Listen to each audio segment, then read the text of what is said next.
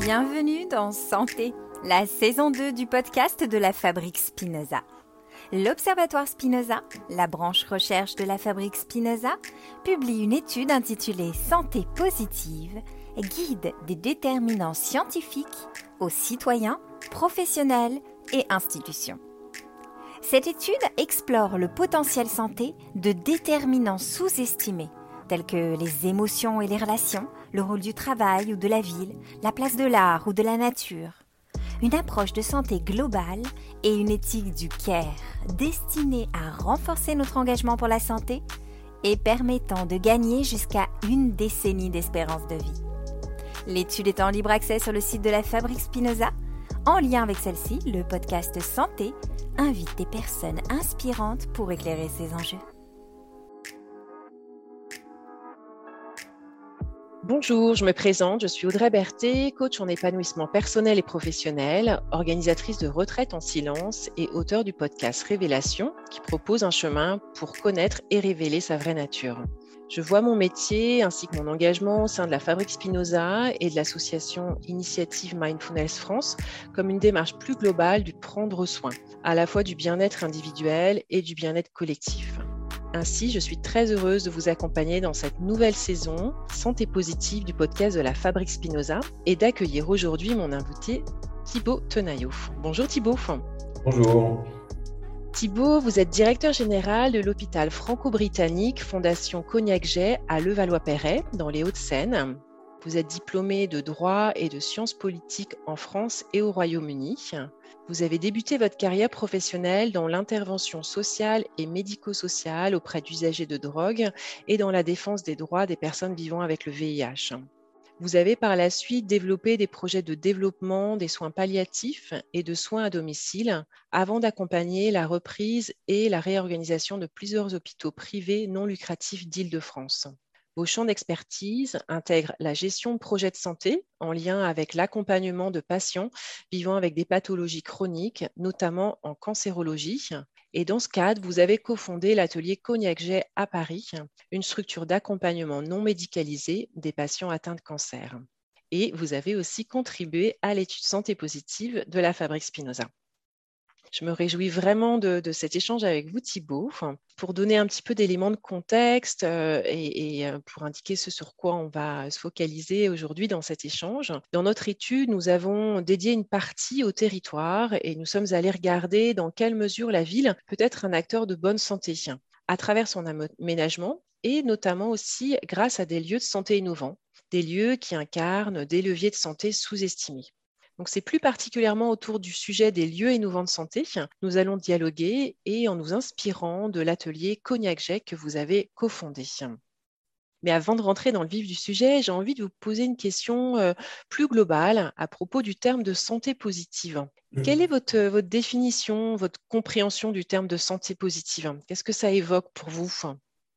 Alors, la, santé positive, euh, euh, j'ai un peu appris ce que c'était euh, au contact de la fabrique Spinoza et j'étais très content de, le découvrir euh, parce que c'est d'abord une, formidable euh, ouverture sémantique, hein.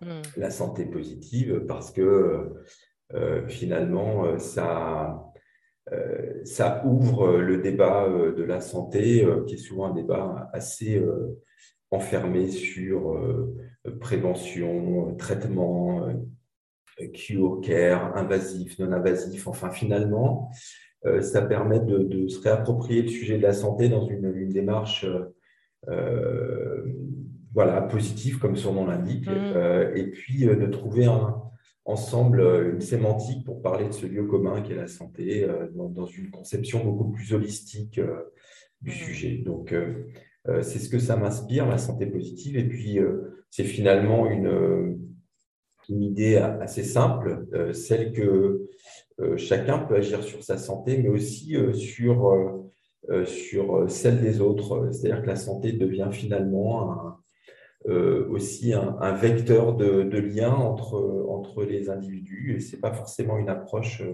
habituelle qu'on peut, retrouver dans, les approches un peu plus traditionnelles de, de l'analyse en santé.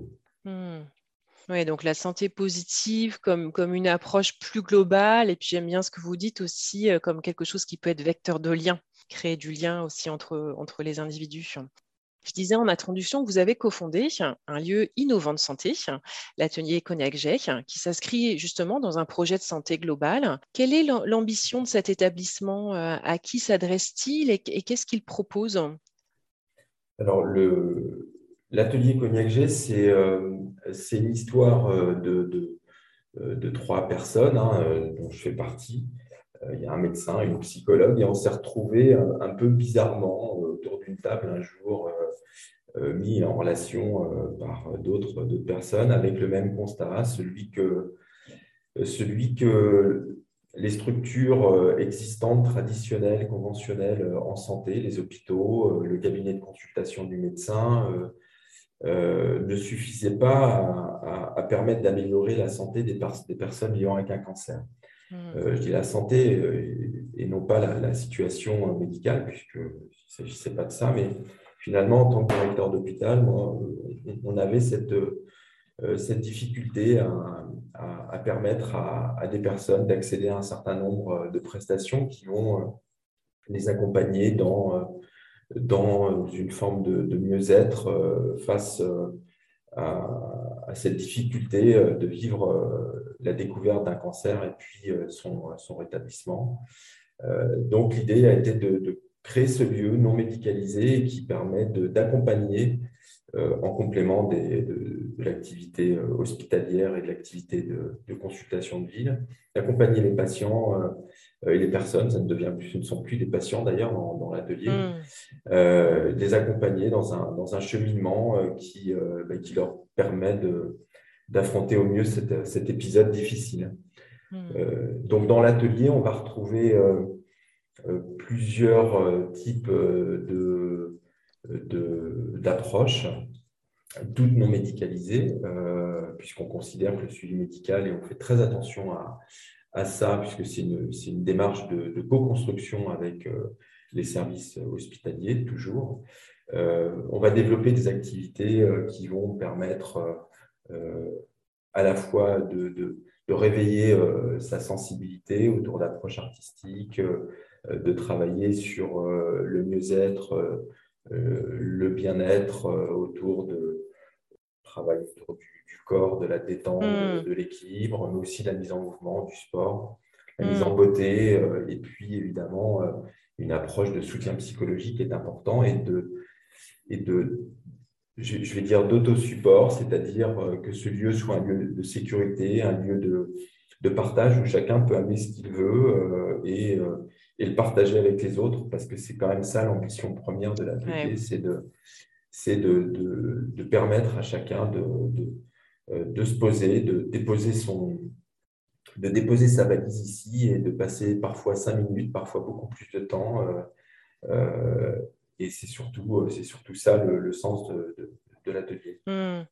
Oui, je crois que je lisais dans, l'étude, vous dites que à, la jeunesse du, projet, je crois que vous aviez comme ambition de casser les codes de l'approche médicale en allant vers une approche démédicalisée de la santé. Et, vous dites que quand, quand, quand, les patients ou, les, personnes arrivent, elles ne veulent pas nécessairement qu'on parle, de, parle de leur traitement, mais plutôt qu'on leur apporte de, de, de la convivialité. De, de l'écoute et je crois aussi il y a un besoin de, rompre de, l'isolement aussi parfois lié à la maladie. Oui, c'est absolument ça. À aucun moment, l'atelier ne s'est construit euh, en opposition avec euh, l'exercice thérapeutique, euh, évidemment la chimiothérapie, la radiothérapie, la chirurgie.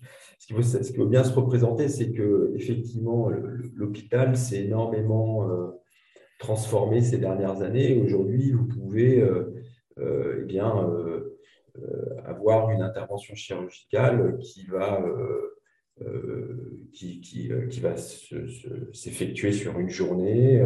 vous allez rentrer le matin, vous allez sortir le soir, avoir cette intervention sur le sein, par exemple, attendre votre chimiothérapie chez vous sans plus de, contact.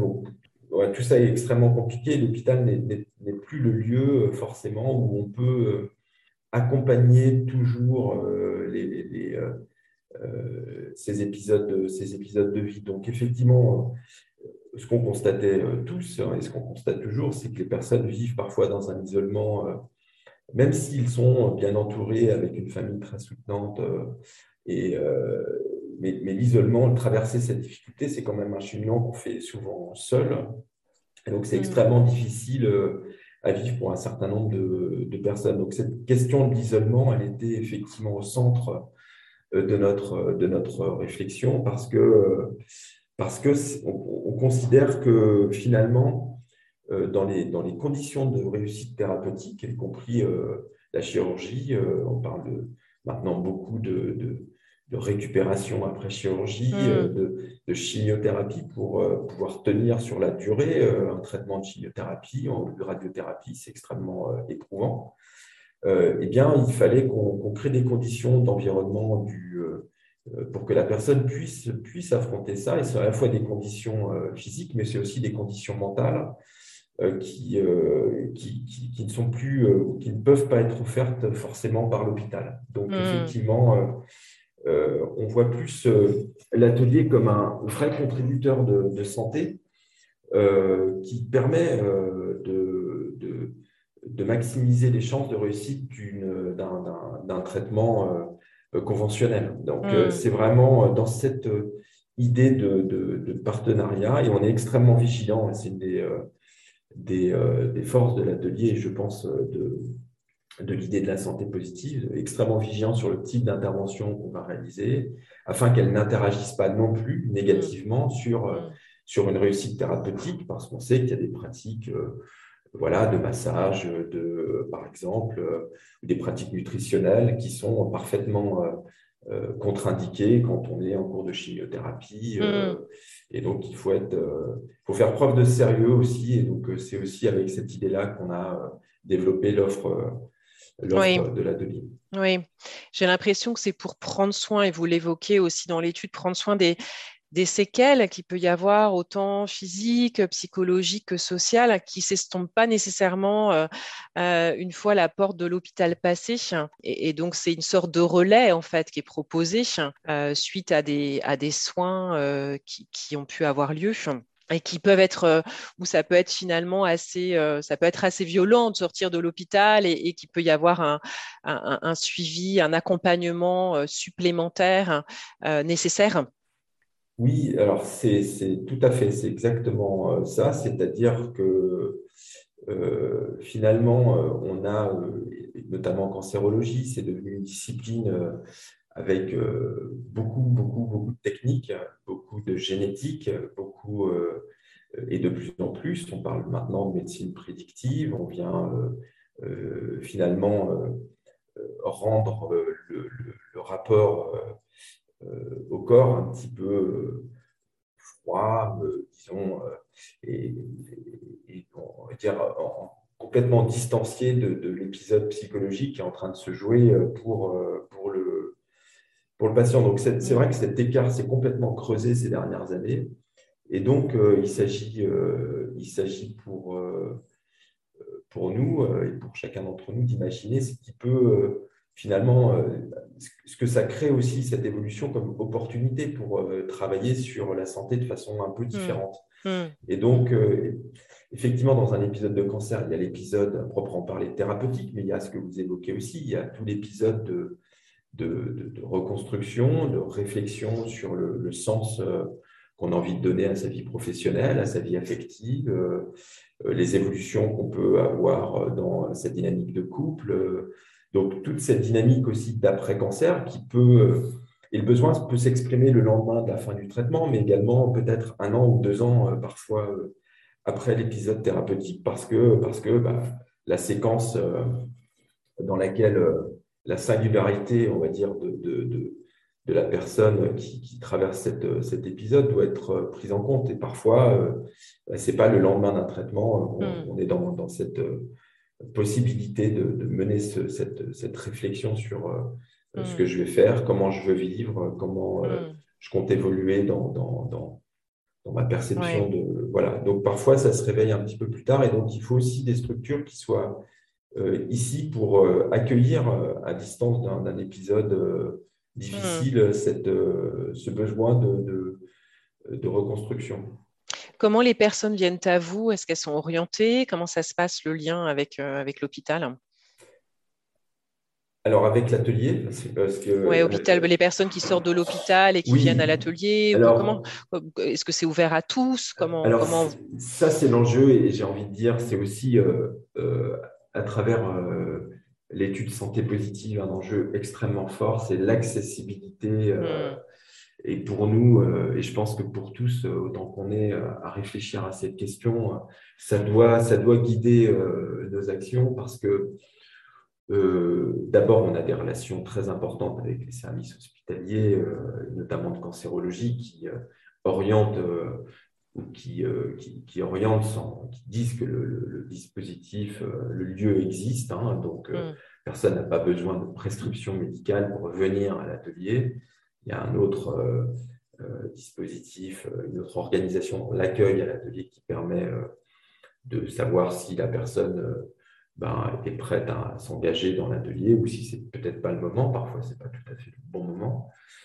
Euh, donc euh, c'est vraiment par l'information et la confiance qu'on a avec les services hospitaliers que les personnes arrivent. Ceci étant, il y a aussi beaucoup, euh, et je parlais d'accessibilité, parce que pour nous c'est important, c'est-à-dire qu'on voit qu'il y a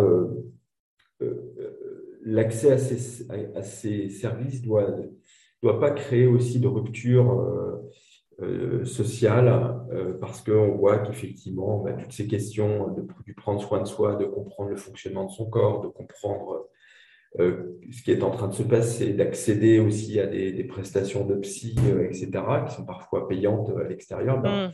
finalement, on s'adresse beaucoup à des catégories socioprofessionnelles peut-être un petit peu plus élevées. Donc, on, réfléchit aussi beaucoup à l'atelier euh, à la façon dont on, va pouvoir rendre accessible euh, ce lieu, peut-être euh, peut-être là où il se trouve, peut-être ailleurs, hmm. pour qu'il puisse s'adapter à, tout le monde et, à tous. C'est le même problème pour les hommes, hein, c'est-à-dire qu'on a aujourd'hui une surreprésentation des femmes dans ces lieux, dans, dans ce lieu, alors qu'elle est liée aussi à, à l'âge auquel on peut être touché par un cancer. Hmm. il y a beaucoup de femmes euh, plutôt jeunes qui euh, sont touchées par un cancer du sein et qui sont donc euh, actives. mais la, question de l'accès aux hommes pose aussi question. Et donc, au-delà de, l'image que peut avoir l'atelier dans les services hospitaliers, eh bien, il y a aujourd'hui des déterminants socioculturels qui rendent hmm. aussi un peu plus difficile. Euh, c'est-à-dire qu'une réflexologie plantaire, la sophrologie, hmm. euh, euh, une discussion, un café, un moment collectif, un partage de visites dans une, exposition ou un séjour de, de, de, rupture en nature, eh bien, on voit qu'il y a une surreprésentation féminine importante. Et donc, donc c'est aussi, euh, voilà, c'est aussi un, un point un enjeu, et un enjeu fort et un mm, enjeu mm. pour l'étude, euh, je trouve, hein, pour l'étude santé positive, parce qu'effectivement, euh, les freins dans l'accès à, la santé doivent être bien identifiés pour éviter justement qu'on creuse certaines inégalités qui sont d'ailleurs constatées et, maintenant clairement étayées sur des questions comme comme, comme espérance de vie. Oui.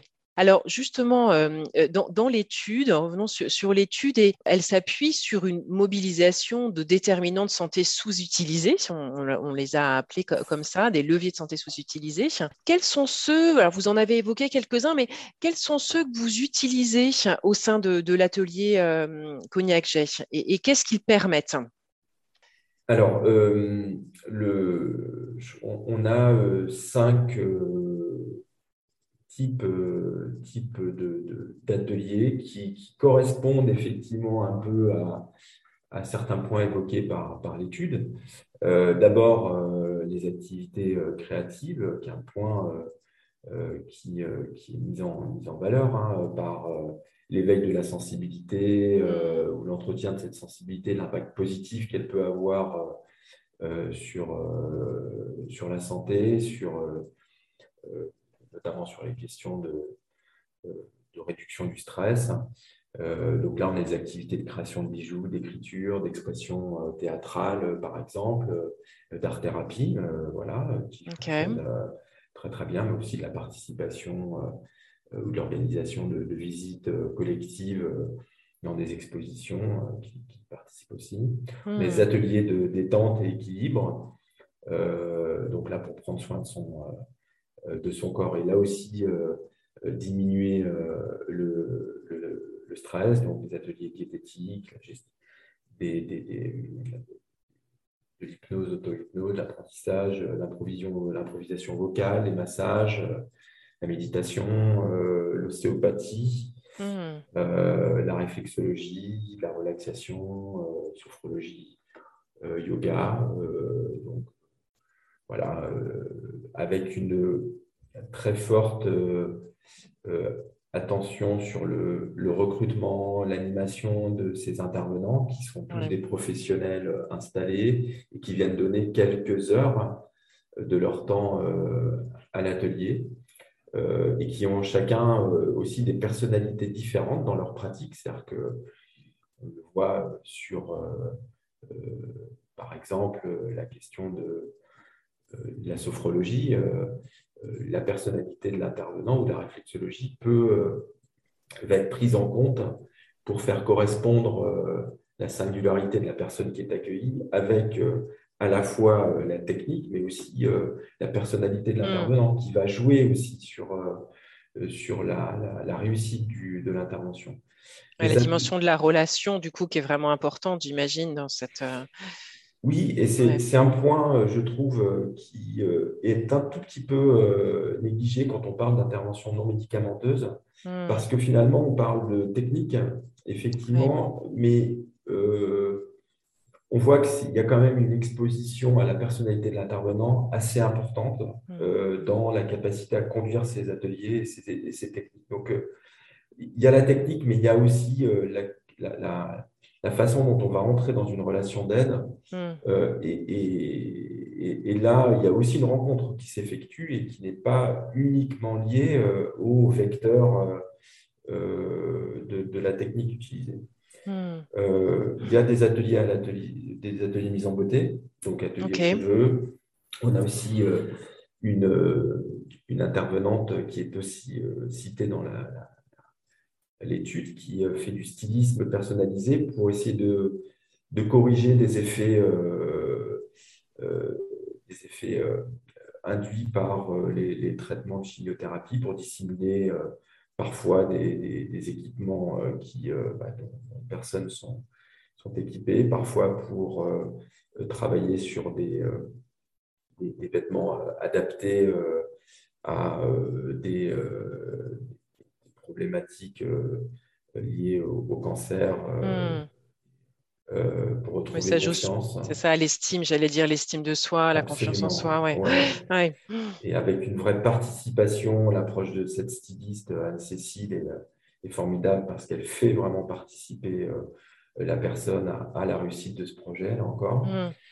Des ateliers de mise en mouvement, donc de la danse expressive, la danse, on a hmm. de salsa, de, euh, des pilates, euh, voilà, euh, du sport adapté, du yoga, et hmm. puis du soutien psychologique qui peut intégrer du conseil conjugal, des, groupes de parole. On est en train de, sur lesquels on travaille beaucoup.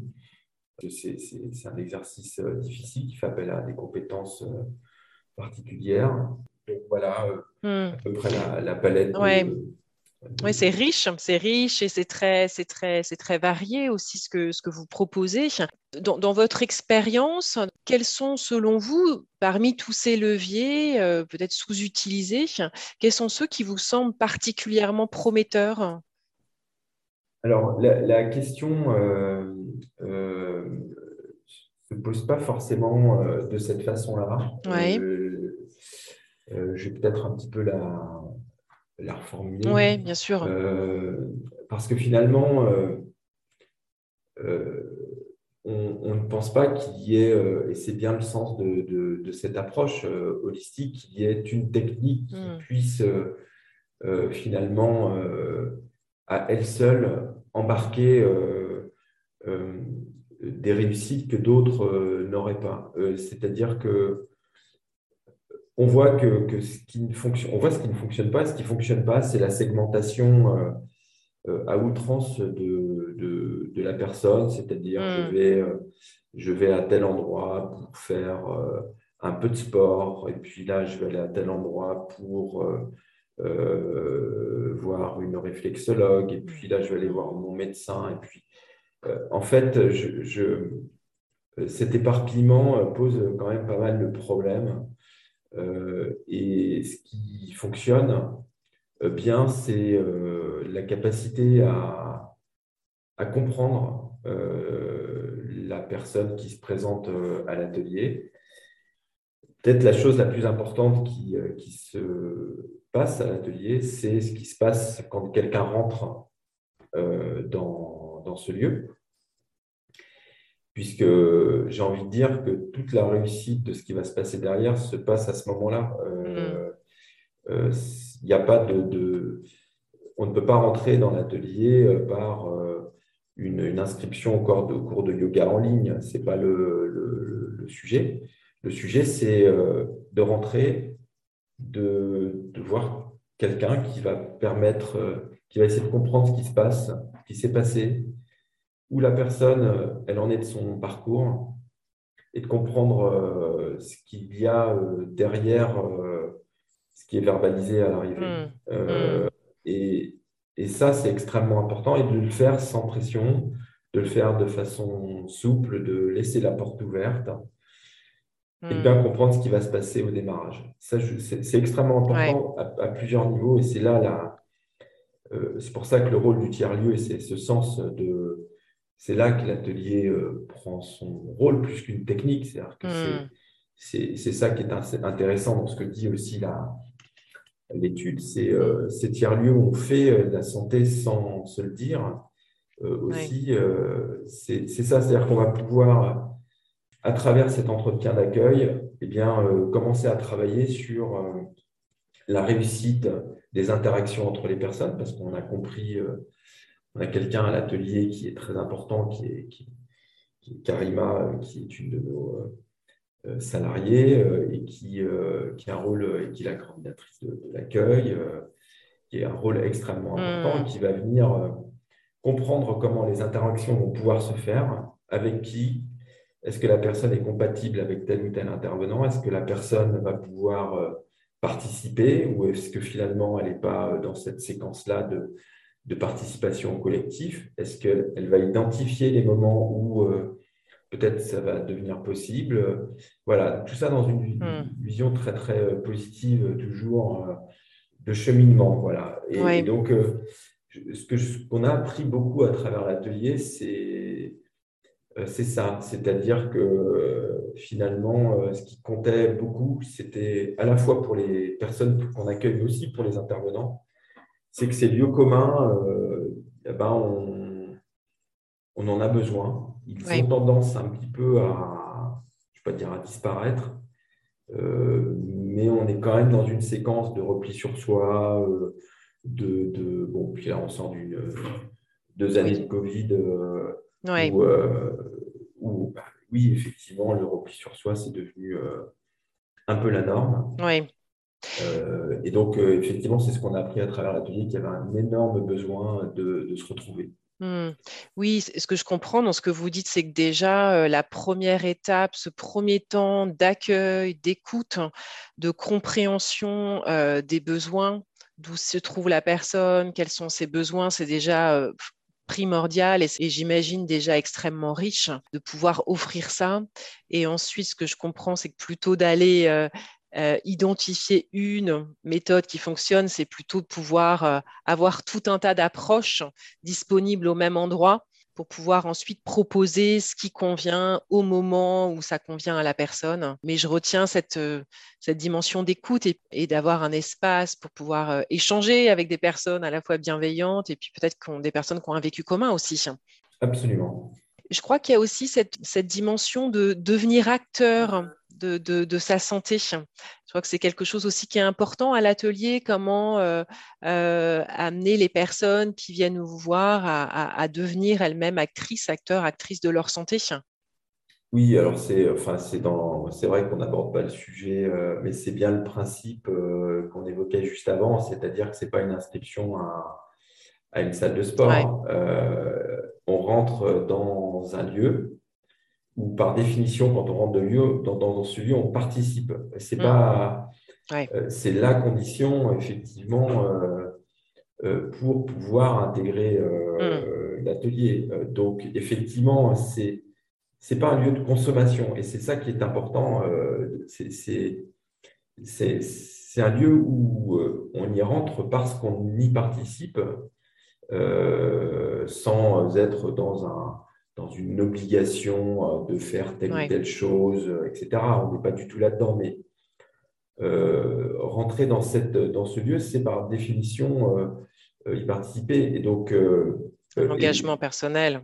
Oui, c'est un petit engagement, mais on ne demande mm. pas mm. un engagement sans mm. contrainte. Et ça fait le lien sur, sur encore une fois, ça reboucle sur ce qu'on n'arrive pas à faire depuis tant d'années sur la prévention. Hmm. C'est-à-dire que l'engagement des personnes dans la prévention, euh, euh, aujourd'hui, euh, doit se transformer. Et c'est vrai que des lieux comme celui-ci bah, permettent assez simplement de, de valoriser, de valoriser l'engagement. de donner envie, j'imagine aussi. Envie, ouais, absolument. Ça, ouais. Hmm. Hmm. Mais oui, c'est consubstantiel à, au fonctionnement de l'atelier.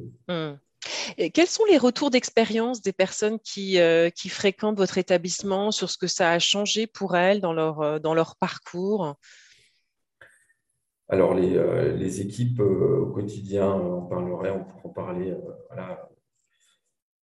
très longuement. Souvent, souvent le retour, c'est c'est une découverte positive et souvent ce que disent personnes, c'est qu'elles auraient aimé euh, rencontrer l'atelier plus tôt dans leur parcours, mm. euh, parce qu'elles euh, se rendent compte qu'elles en avaient besoin et que ça leur a permis finalement de, de, se, de, de, sortir plus solide de, de, cette, de cet épisode et puis de faire des rencontres absolument incroyables. Hmm. C'est-à-dire, c'est une ouverture, c'est ce lieu comme, comme d'autres. Hein, ce lieu, c'est avant tout une ouverture et une capacité à, donner euh, une fenêtre bien se représenter quand on, traverse un épisode de cancer. On est dans, un, dans une pièce fermée, presque sans porte ni fenêtre, et que, et que ce lieu vient redonner de la perspective et du sens. Et donc. Euh, donc, euh, oui, on a des témoignages euh, merveilleux. Quoi. Hmm. C'est hmm. tout à fait. donc voilà, c'est, l'expérience est vécue différemment, encore une fois. Donc les retours d'expérience sont des témoignages, mais est-ce que oui, ce sont des témoignages qui sont tous positifs. Hmm. Après, il y a un moment où on rentre, puis il y a un moment où on a besoin de sortir de l'atelier. C'est pas un, c'est une étape. C'est une étape. C'est une étape qui était une étape nécessaire. Et, et, voilà. donc, mm. euh, c'est toujours très, très positif plus pour revenir sur, euh, l'hôpital et, sa place peut-être dans la dimension de la, santé euh, globale, que les établissements de santé, hein, comme, le centre hospitalier que vous dirigez actuellement, sont des structures qui ont pour mission bah, à la fois d'assurer le diagnostic, la surveillance et le traitement de leurs patients. Et puis, c'est aussi des structures qui mènent des actions de prévention et d'éducation à la, santé. Mais comment, faire plus de place à la dimension de la santé globale au sein de l'hôpital? Peut-être aussi est-ce qu'elle a sa place hein, à l'hôpital? Voilà, c'est le débat. Euh, c'est le débat qui est sur la table euh, finalement euh, depuis de nombreuses années.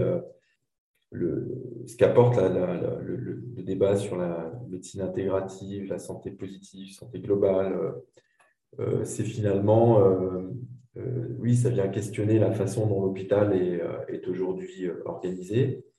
Je dirais qu'il y a le, problème de l'hôpital, c'est qu'il y a aujourd'hui un peu deux visions qui s'opposent et qui ont du mal à, vivre ensemble et qu'on oppose d'ailleurs un petit peu dans dans l'étude, et c'est un peu le problème, il faut arrêter d'opposer les approches, et l'hôpital le fait un peu trop, du cure et du care. C'est-à-dire qu'on a, d'un côté un hôpital qui est devenu un vaste plateau technique, hein, avec des machines, des équipements, euh, euh, des règles, euh, de la sécurité. et puis de l'autre, un hôpital qui accompagne le vieillissement de la population, le développement des, des maladies chroniques. et, ces deux visions qui étaient ensemble pendant des années ont tendance un petit peu à se dissocier parce que euh, parce que c'est son, la technique euh, ne va pas forcément euh, de pair avec, avec le, le care et le prendre soin. Et la santé positive peut apporter justement la santé globale, peut apporter une autre lecture, si vous voulez, pour sortir de cette espèce de, de, de, séparation permanente, d'opposition entre les approches. Je trouve que euh, c'est une bonne opportunité. Et puis, euh, il y a, euh, et comment, comment on peut le faire? Je pense que c'est une bonne opportunité de, un peu de réenchanter le rôle du soignant aussi. Parce que hmm. au milieu de tout ça, de ces oppositions, du côté très technique, sécurité, il y a un problème de réenchantement, hein, de, ou désenchantement, selon, selon l'approche qu'on a, hmm. mais un problème de réenchantement du, rôle du rôle du soignant qui a besoin d'un un, soignant, par définition, euh, euh, c'est une personne engagée. Dès lors que euh, son engagement est affecté, elle sort, puisque la raison d'être soignant, c'est d'être engagé. Hmm. sinon, sinon, son rôle, ben, et, y compris son rôle sociétal, est, dévalorisé. Je pense que la, santé globale peut apporter des, un sens à leur intervention dans, dans leur approche, dans, dans la relation soignant-soigné, mm. dans, dans, le rôle qu'ils peuvent avoir sur euh, l'amélioration de la santé euh, au sens global, mm. qui ne soit pas uniquement dans les, les, soins techniques. Et donc, je pense que ça peut tout à fait apporter un... Par le soignant, ouais. Par le soignant, euh, une, une, amélioration finalement mm. du, du, fonctionnement de, de l'hôpital et un, et une, nouvelle approche dans, le rôle du soignant hôpital. Oui, et on en parle d'ailleurs de cette dimension-là. Il y a toute une partie euh, euh, autour du, rôle du soignant, sa place euh, dans, l'étude. Et, ce qu'on a relevé aussi dans l'étude, c'est que bah, les établissements, il y a plein d'établissements conventionnels qui, qui innovent hein, en, amenant aussi l'art à l'hôpital. Tout à l'heure, vous parliez de l'art et on a relevé une, parmi toutes les expériences qu'on a relevées, une expérience au, CHU de Lyon qui a observé que euh, lorsque euh, le patient euh, va choisir une œuvre d'art pour sa chambre, ça va contribuer à, ça va l'amener à, guérir plus vite, hein, peut-être diminuer aussi les antalgiques, les antidépresseurs, d'améliorer l'humeur. Donc il y, a, tout un tas d'initiatives aussi qu'on a qu'on a relevées dans l'étude, qui sont faites au sein d'établissements qu'on pourrait appeler plus conventionnels. donc il y, a, des innovations qui sont déjà en route. L'ambition de l'étude est, de promouvoir euh, la santé en dépassant la logique du, soin purement curatif, vous en parliez juste avant. comment, selon vous, donner envie de prendre soin de sa santé, de, s'engager pour prendre soin de sa santé? Comment, euh, embarquer, euh, peut-être de manière plus, globale, les citoyens vers un mode de vie plus vertueux? Alors là, je pense que ce qui est en train de se passer, l'étude peut amener amener une amélioration de ce point de vue-là, c'est euh, qu'il faut rompre avec, euh, avec les vieux mécanismes de la prévention qui ont vécu hein, aujourd'hui, qui se fondent essentiellement sur une approche de gestion de risque. et, on voit bien, y compris, on, ça reboucle avec le propos de départ sur l'évolution sémantique, mais qui est importante. C'est-à-dire que le risque cardiovasculaire, le risque de cancer, le risque de maladie mentale, le risque de dépression. Ah ben, c'est pas pareil euh, de parler, même s'il existe ce risque, dans, pour faire évoluer les comportements et embarquer tout le monde, mm. il faut qu'on arrête avec cette sémantique de la mm. peur et du risque. Euh, C'était beaucoup décrit, qui est une sémantique des années 90, beaucoup 90-2000. Euh, et, je pense que là, l'attente, c'est de sortir euh, pour faire réussir la santé positive, la santé globale et sortir d'un d'une approche complètement un peu effrayante hein, finalement. De, mmh. je, pense que pour embarquer tout le monde, il faut qu'on sorte de, cette, de, ce vocabulaire et de cette méthodologie de la prévention qui, a, qui, qui, est utile, qui est mmh. utile, mmh. mais qui a, qui a vécu.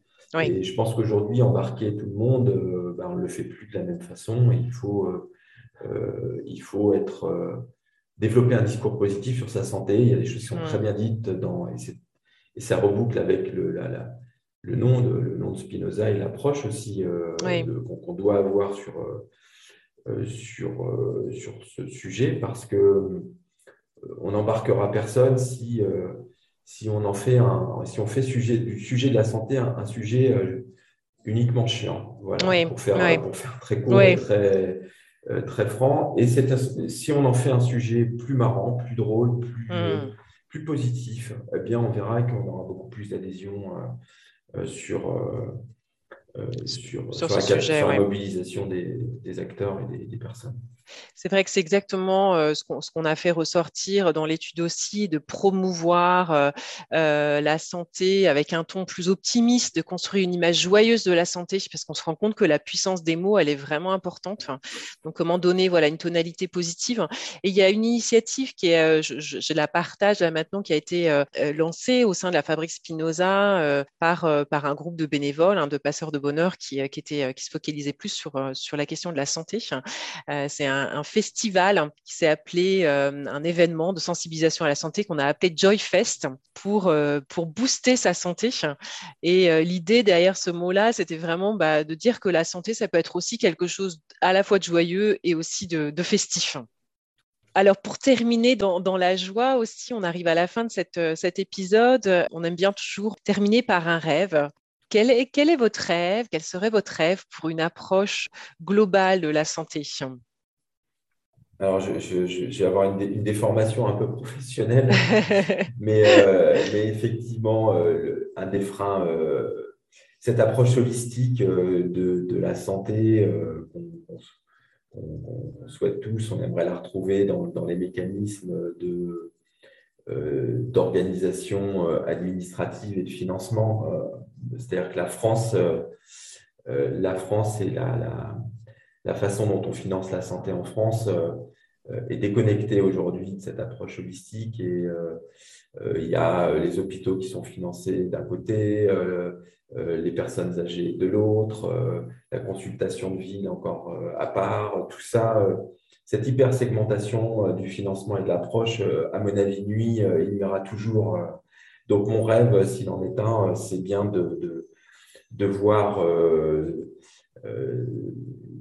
l'évolution réglementaire et financière euh, du financement de la santé euh, en France, euh, lui aussi devenir plus holistique et moins saucissonnant pour, hmm. pour la santé des Français.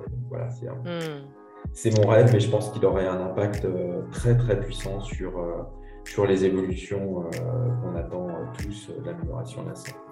Hmm. Merci. Ben, merci beaucoup Thibault pour, euh, pour cet échange et d'avoir euh, partagé euh, votre vision de, la santé positive, mais aussi nous avoir ouvert les portes hein, de l'atelier Cognac G hein, pour mieux le découvrir. Merci également à nos auditeurs et auditrices de nous avoir suivis. Je vous rappelle que vous pouvez trouver et télécharger gratuitement l'étude Santé positive, guide des déterminants scientifiques aux citoyens, professionnels et institutions sur le site de la Fabrique Spinoza.